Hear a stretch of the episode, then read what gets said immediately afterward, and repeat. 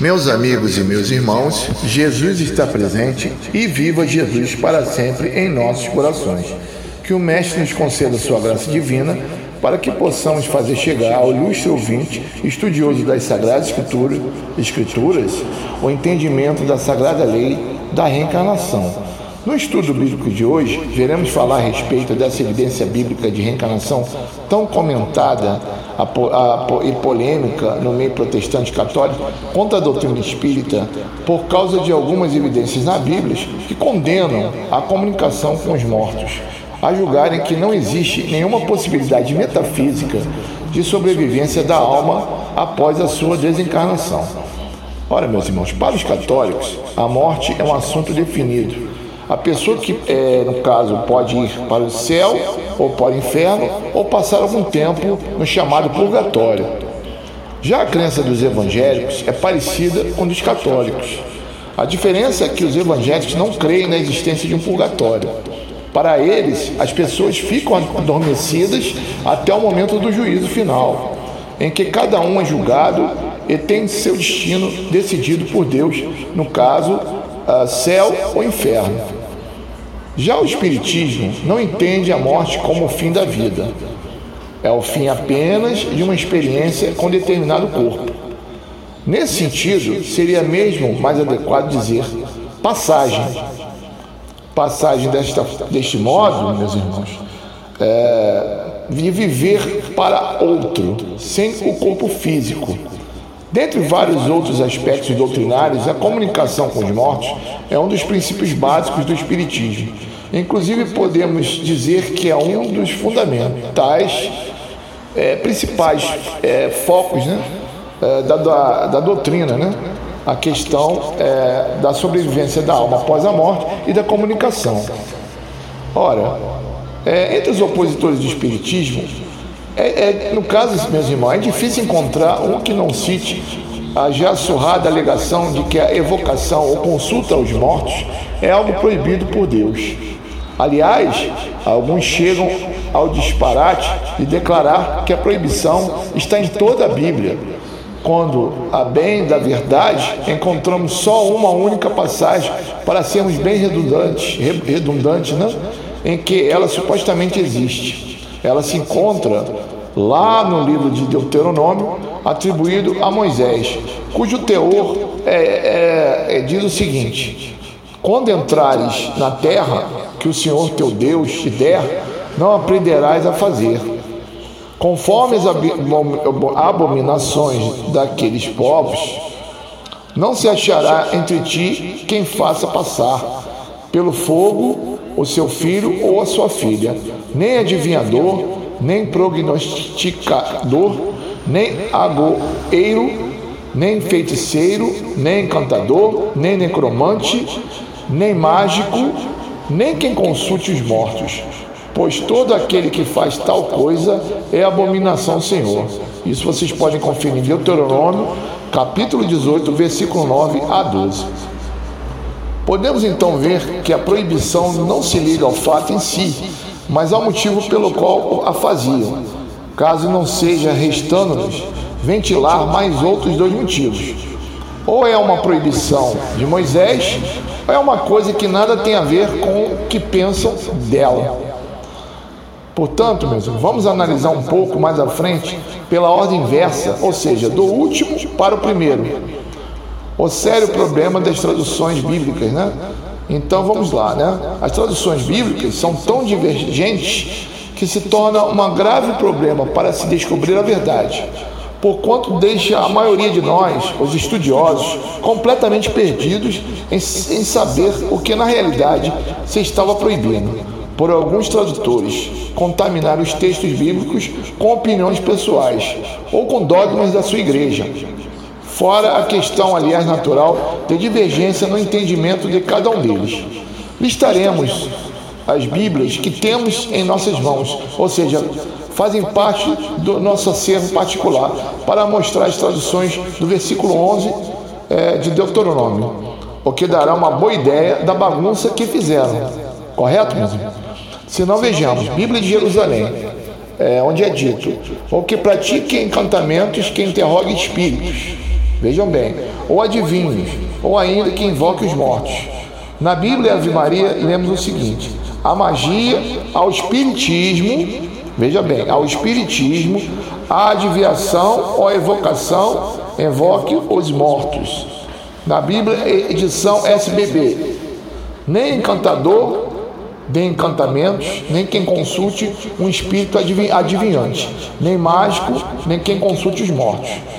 Já na Bíblia Chat, lemos o seguinte: nem encantador, nem necromante, nem mágico, nem quem consulte os mortos. Na Bíblia SBT, SBTB, né? nem encantador, nem quem consulte um espírito adivinhador, nem mágico, nem quem consulte os mortos. A Bíblia da edição Mundo Cristão, nem encantador, nem necromante, nem mágico, nem quem consulte os mortos. A Bíblia da edição Paulinas, em 1957, nem quem seja encantador, nem quem consulte os pitões ou adivinhos ou indague dos mortos a verdade. Já a Bíblia da edição Paulina, ano 1977 e 80, lemos o seguinte: Nem quem seja encantador, nem quem consulte os nigromantes, ou adivinhos, ou indique dos mortos a verdade. Na, na Bíblia, edição santuária, ao feticismo, ao espiritismo, vejam bem, por que, que eu estou dando ênfase a isso, meus irmãos?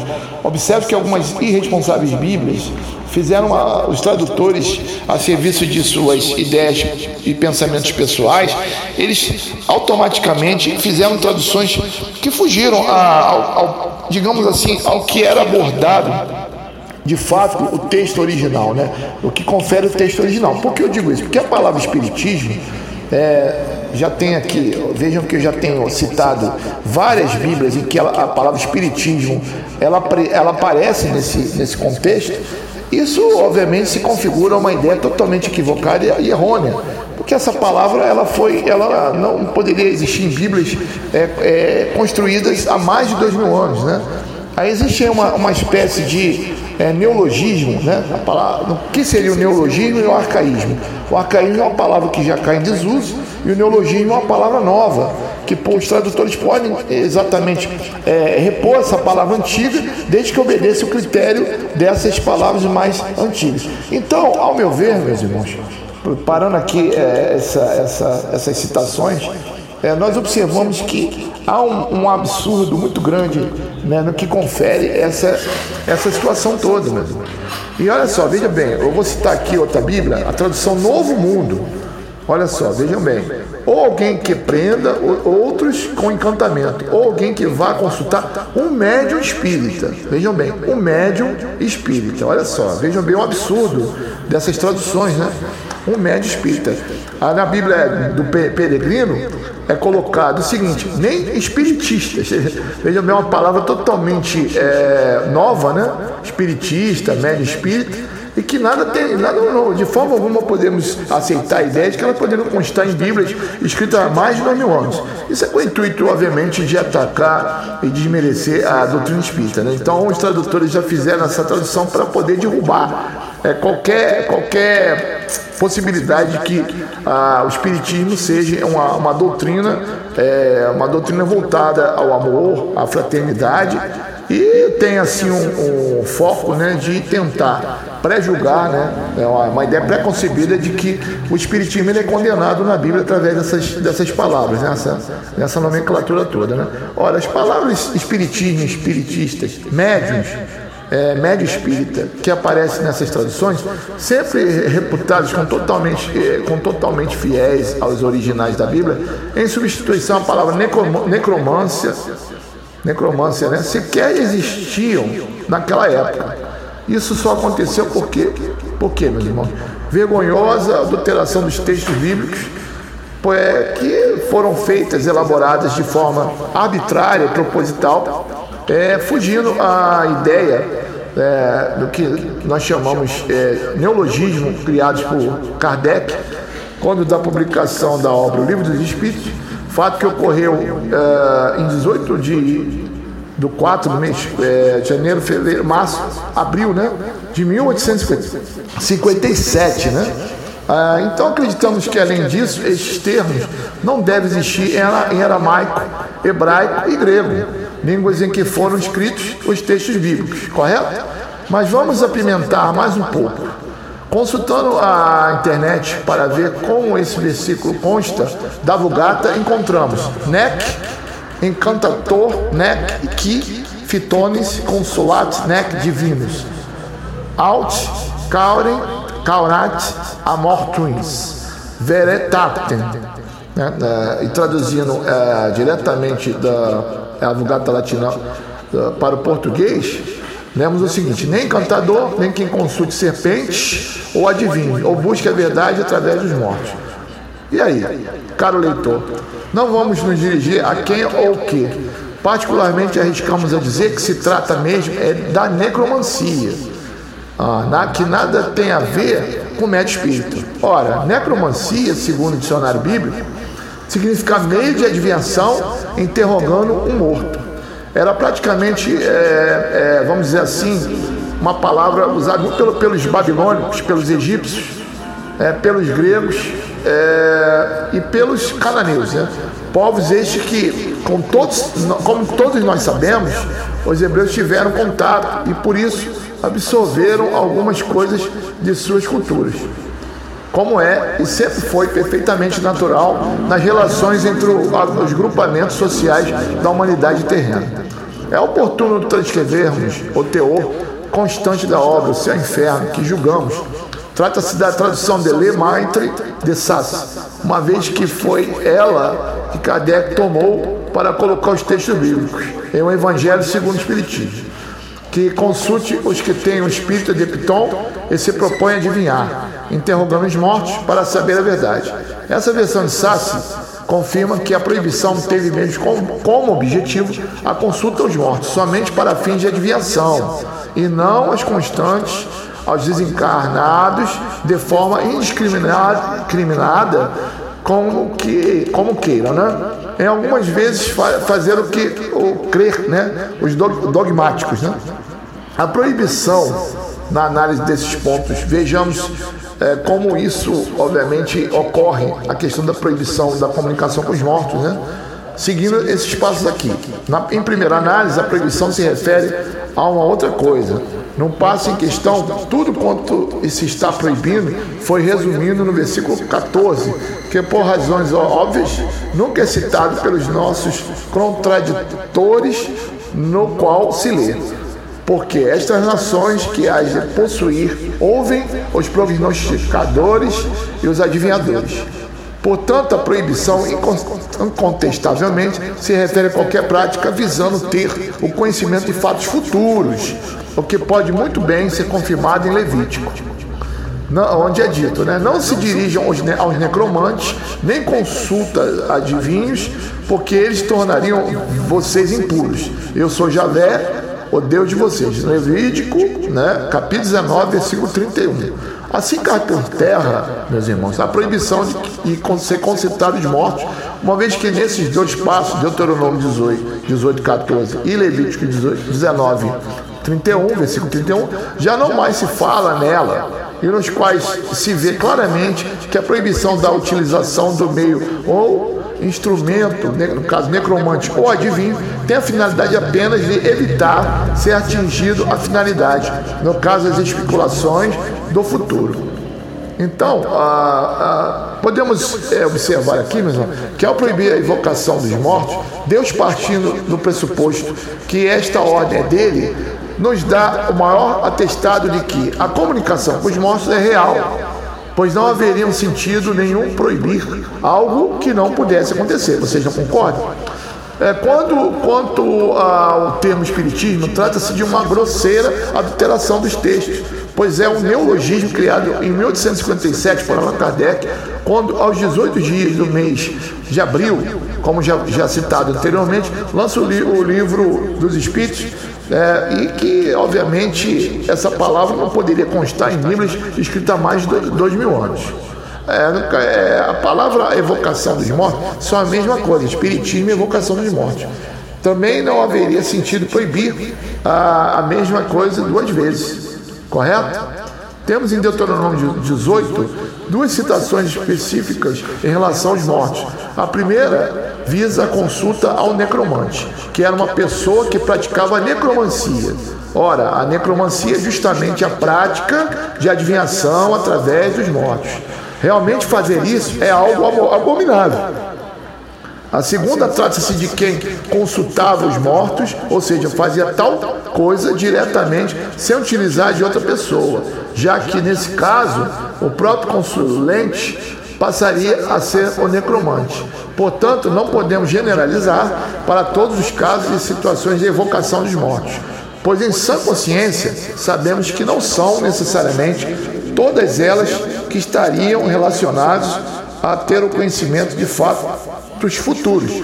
Porém, mesma coisa, mesmo são os casos, dependendo da situação, em casos excepcionais, acreditamos não haver impedimento justificável, como por exemplo salvar uma vida humana evitar alguma tragédia. No livro Levítico, vemos as consequências e penalidade estabelecidas por Moisés aos que desobedeciam essa determinação. E nela queremos ter a confirmação irrefutável de que se condenava tão somente ao que consta no versículo citado, 18, no caso de Deuteronômio, versículo 14. Se não vejamos, quem recorrer aos necromantes e adivinhos para se prostituir com, com eles, eu me voltarei contra esse homem e o eliminarei do seu povo. Levítico, capítulo 20, versículo 6. Aos homens ou mulher que pratica necromancia ou adivinhação é réu de morte. Será apedrejado e o seu sangue cairá sobre ele. Levítico 20, versículo 27. Se a consulta aos mortos fosse mesmo algo condenado, como pensa que é por qual motivo, né? ela não se encontra citada nesses dois passos, hein, meu irmão? Interessante, né? Que eu acabei de citar agora. Tem dois versículos da Bíblia, né? Em que a palavra necromante e adivinha, ela tá clara, né? Ela tá bem explícita, ao passo que médio espírita e espiritista, né? Como queiram, jamais ela, ela consta, né? Nesses textos que eu acabei de ler. Por quê? Porque é, é o, o foco aqui, deixar bem claro, é, é, é, declarar, é dizer, passar a informação ilustre estudioso do, do Evangelho, da Bíblia, né? Que, a, que o correto é necromante, necroma, necromante e adivinho, e não médio espírita, né? Evoca, é, é, é, a questão aqui que deve ser analisada são essas duas palavras, perfeitamente claras, né? E bem objetivas, né? Que nada tem a ver com, com mediunidade espírita. É, e por que eu digo isso? Mediunidade é uma coisa, evocação, necromancia é outra completamente diferente. Correto? Ah, vejam bem, dando prosseguimento aos nossos estudos aqui, ah, a necromancia consistia exatamente nesse intercâmbio com fim de adivinhação, que era o objetivo de toda a proibição e análise. Outros acontecimentos com o povo judeu é, irão reforçar ainda mais a questão.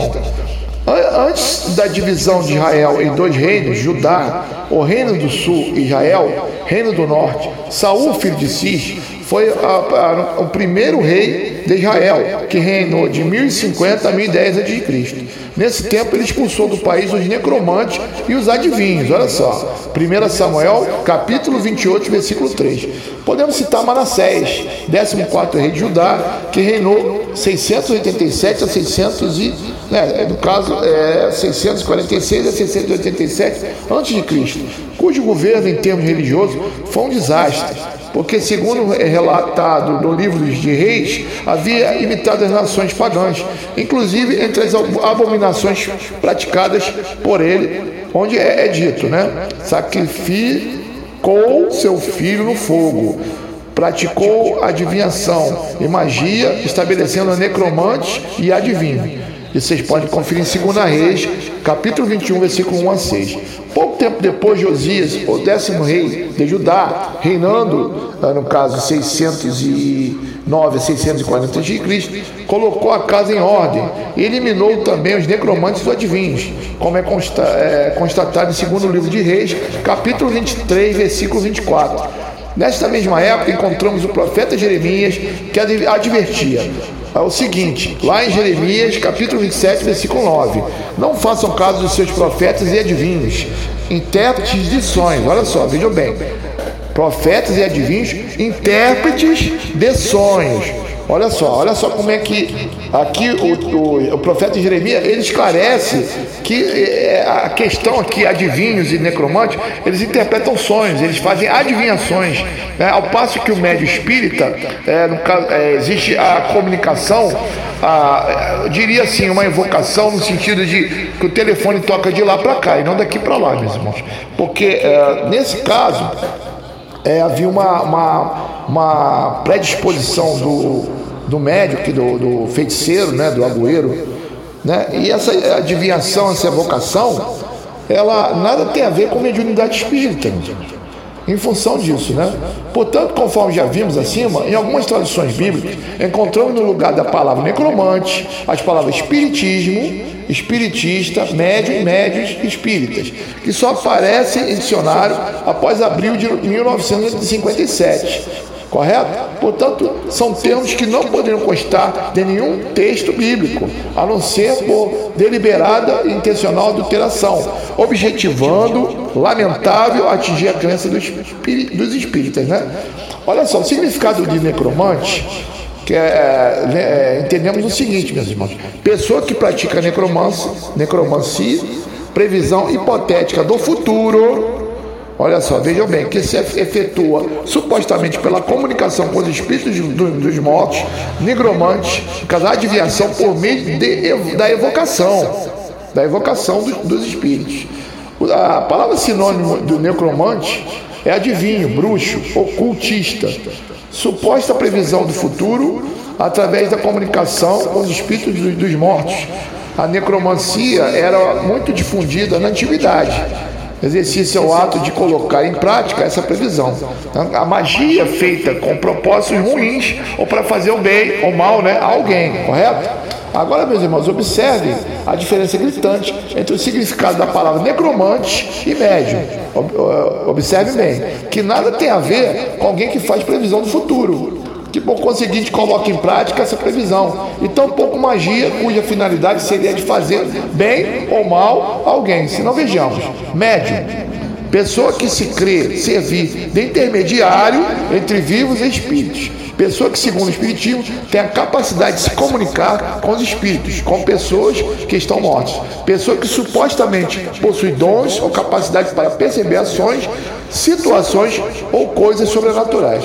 Ora, o irmão, segundo uh, o que dizia Chico Xavier, um dos maiores médios do mundo, dizia claramente, como já havia inclusive citado antes, que o telefone toca de lá para cá e não ao contrário. Portanto, se alguém, alguma espécie de dom espiritual, prevê o futuro ou, ou, ou realiza magia com o intuito de prejudicar alguém, é racional, meus irmãos, nesse, diante desses fatos, é raciocinarmos a ideia de que, uh, ao, ao declarar que é, no caso, quem consulta uh, os mortos, né? no caso, os agüeiros, os adivinhos, né? os necromantes, é, é fato né? nós observarmos que nada tem a ver com mediunidade espírita. Né? Seria totalmente contrassenso e lógico, pois que foge completamente a, a, ideia central daquilo que é, o médium oferece, né? como um canal, né? como uma, uma uma, digamos assim, um aparelho para que o espírito encoste nele e ele possa se manifestar. Embora, claro, né, quando você invoca os mortos, você está chamando é, este morto para você, né? Agora, o médium ele não tem essa postura, porque ele se coloca na posição de relaxamento e o espírito vai encostar nele no sentido de é, passar as informações necessárias para os encarnados. Sendo assim, é, podemos é, definir que mediunidade espírita nada tem a ver com necromancia, o necromante, nem é, adivinhador. Né? São, são ideias, são termos totalmente diferentes e que nada tem a ver um com o outro.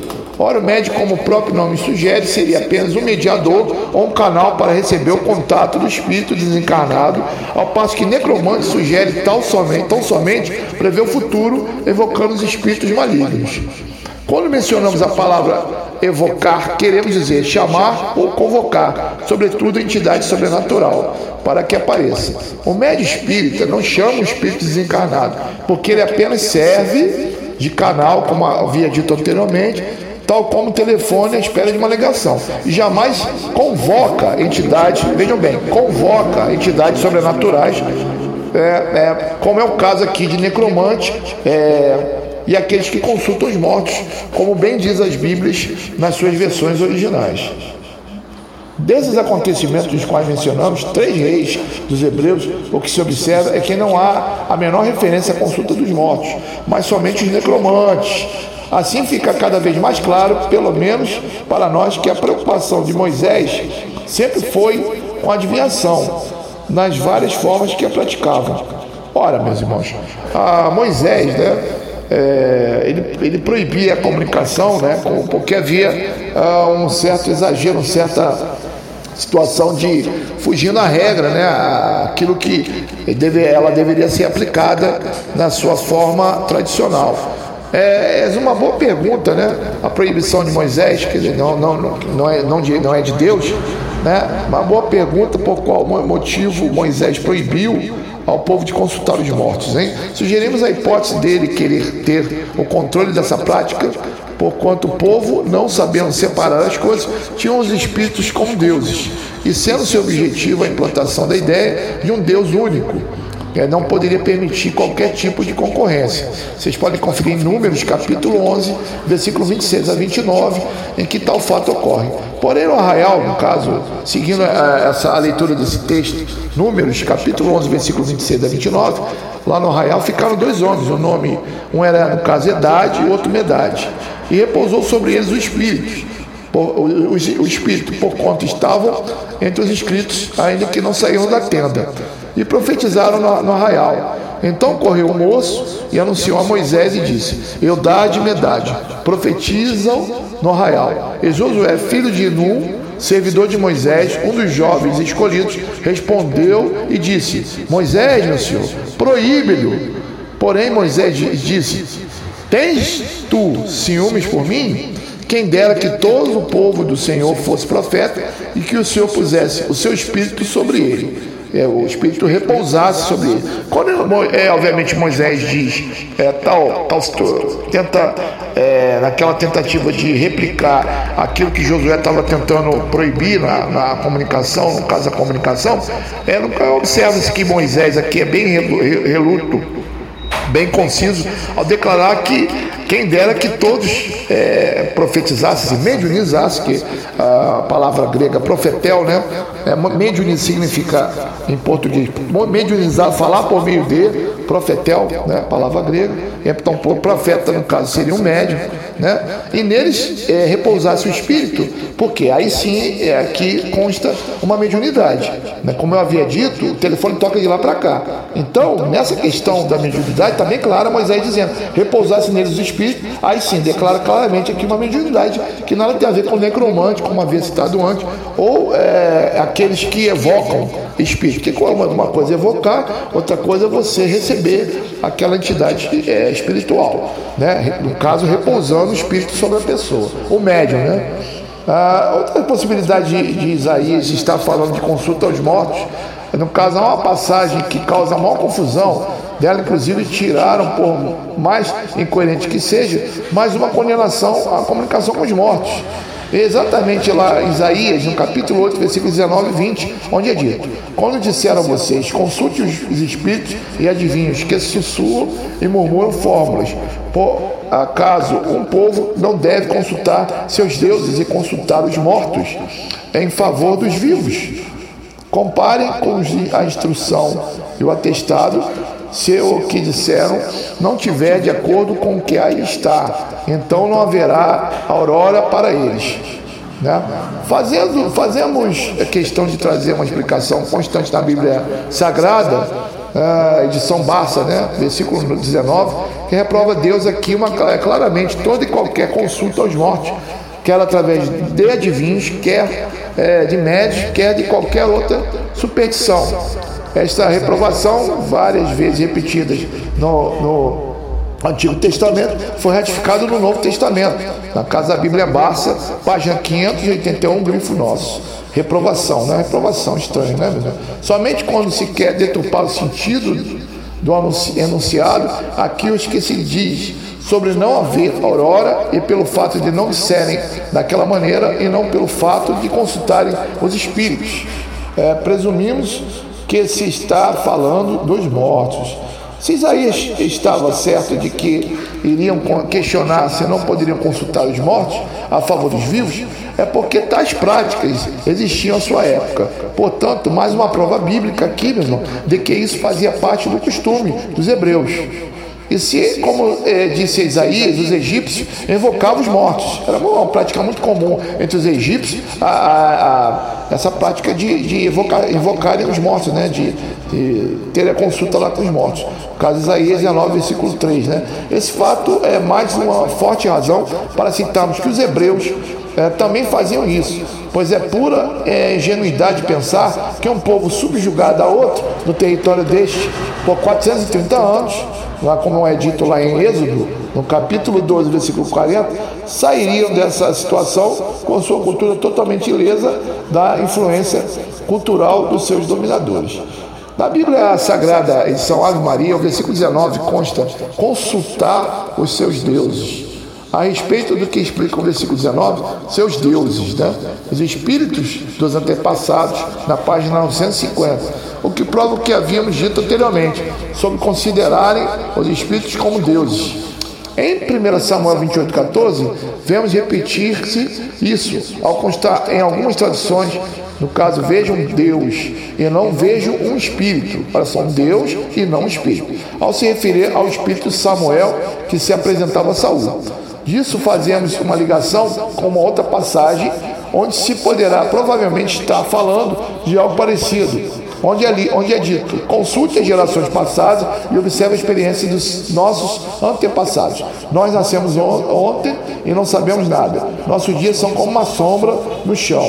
Os nossos antepassados, no entanto, vão instruí-lo e falar você com a palavra tirada da experiência deles. Jó capítulo 8, versículo 8 a 10. A conclusão que tiramos foi de que, se não tinham livros para saber das experiências dos antepassados, então não havia outra maneira de acontecer. Ou vão instruí-lo e falar a você, sendo e fazendo pessoalmente, ou seja, apresentar-se-iam em espírito para fazerem tal, tal coisa, né? Podemos ainda encontrar uma outra passagem onde a manifestação de espírito de mortos é evidente. Estaremos, vez o Novo Testamento, quando se narra o momento em que Jesus, diante de testemunho, é, Pedro, Tiago e João conversa com os espíritos de Moisés e Elias. Vocês podem conferir Mateus 17, versículo 1 a 9, Marcos 8, versículo 2 a 3 e Lucas 9, versículo 28 a 33. O que exatamente ocorreu no Alto Monte Tabor, hein, meus irmãos? Vejamos quais foram os três fenômenos mediúnicos acontecidos, relatos.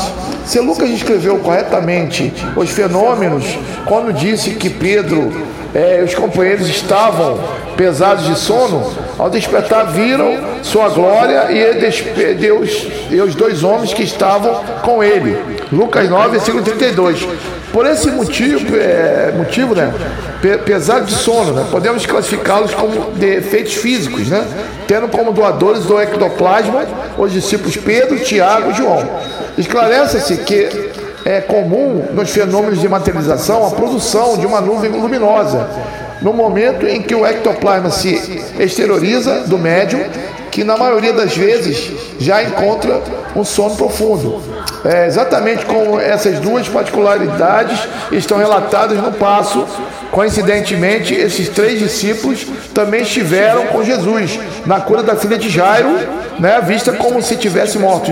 Vocês podem conferir em Marcos, capítulo 5, versículo 21, 24, 35 e 43. E finalmente vamos agora buscar dentro das Escrituras, meus irmãos, algumas passagens que podem sustentar ou evidenciar a comunicação com os mortos. Mas, evidentemente, do Novo Testamento, foram os que narram, no caso de Jesus, depois que haviam morrido, em Mateus 17, versículo 1 a 4, né? em que Pedro, Tiago e João eles sobem ao alto monte Tabor e lá se encontram com Moisés e Elias. Ao meu ver, né, eles não estavam é, é, fazendo um piquenique com Jesus, né? Estavam lá porque, evidentemente, tiveram contato direto com Elias e Moisés. Caso contrário, seria um contrassenso ilógico pensar que aquela comunicação, aquele intermédio entre, é, no caso Elias e Moisés, já estavam mortos, mortos, e Tiago, Pedro João e João, Tiago, Pedro João, é, vivinhos da Silva, né? Isso aí está bem claro que eles não foram lá de bobeira ficar chupando o dedo, evidente. Ali está bem claro a ideia de uma comunicação com os mortos. Não, ao contrário, seria um contrassenso ilógico pensar que é, tal fato não ocorreu e dar um outro tipo de entendimento que não seja esse, né, meus irmãos? Então vamos cair nessa, né, nessa, nessa falha terrível, né? Porque aí vamos é, entrar em contradição ao que de fato aconteceu, que foi uma comunicação com os mortos, né? Ali uma transfiguração, né, no caso, é, foi o que aconteceu com Jesus, quando o seu perispírito envolveu o seu corpo físico numa luz radiante, pondo em evidência sua elevada condição espiritual. E bem provável ter sido é, usado o ectoplasma de Pedro, Tiago e João para se produzir esse fenômeno. Né? A materialização também do segundo passo, os dois protagonistas do evento foram Moisés e Elias, ao se materializarem para conversar com Jesus, fenômeno esse que pode ser visto pelos três discípulos que o acompanhavam. A voz direta, né? a voz que saiu da nuvem, certamente trata-se de um fenômeno de voz direta, no qual uh, algum ser espiritual, utilizando-se do ectoplasma, se apresentavam na forma de nuvem, produziu uma garganta ectoplasmática para dar a sua mensagem, identificando a Jesus como enviado de, de, de Deus, né? a quem todos deveriam ouvir. Correto, meus irmãos? Então, assim, né? Atos 8, versículo 26 a 29 né, é lido o seguinte, né, relação entre vivos e mortos, né, podemos ler o seguinte, né, então, o anjo do Senhor dirigiu a Filipe, Filipe estas palavras, tu irás rumo ao Saul pela entrada, estrada que desce de Jerusalém a Gaza. Ele está deserta, Filipe partiu imediatamente. Ora, viu chegando o etíope, é, eu, eunuco, e alto funcionário da corte de Cadace, rainha da Etiópia, que ele tinha entregue a guarda de todos os seus tesouros. Ele tinha ido a Jerusalém adorar a Deus. Agora voltava lendo o profeta Isaías, sentado em sua carruagem. O Espírito disse a Filipe: Olha só, vejam bem, aproxima-te e acompanha essa carruagem. Mais uma comunicação é, onde o Espírito orienta a Filipe né, sobre como ele de, deveria agir. Correto? Um Espírito, está bem claro o texto aqui, né, meus O, interessante dela é vermos que, por ironia do destino, a própria pessoa que havia dito ser isso proibido, no caso de Moisés, aparece em espírito a Jesus. E pelo fato do mestre Nazareno ter participado desse episódio, concluímos que é porque a comunicação com os mortos nunca foi proibida por Deus, correto? Perfeitamente, né, meus irmãos? Então, hoje nós encerramos nosso estudo bíblico é, falando, saindo um pouco da questão da reencarnação e falando um pouco sobre a questão da comunicação com os mortos na sua parte 2. Então encerramos o estudo de hoje. Tenha um excelente dia, uma excelente noite. Jesus abençoe todos, todos nós, todos os irmãos.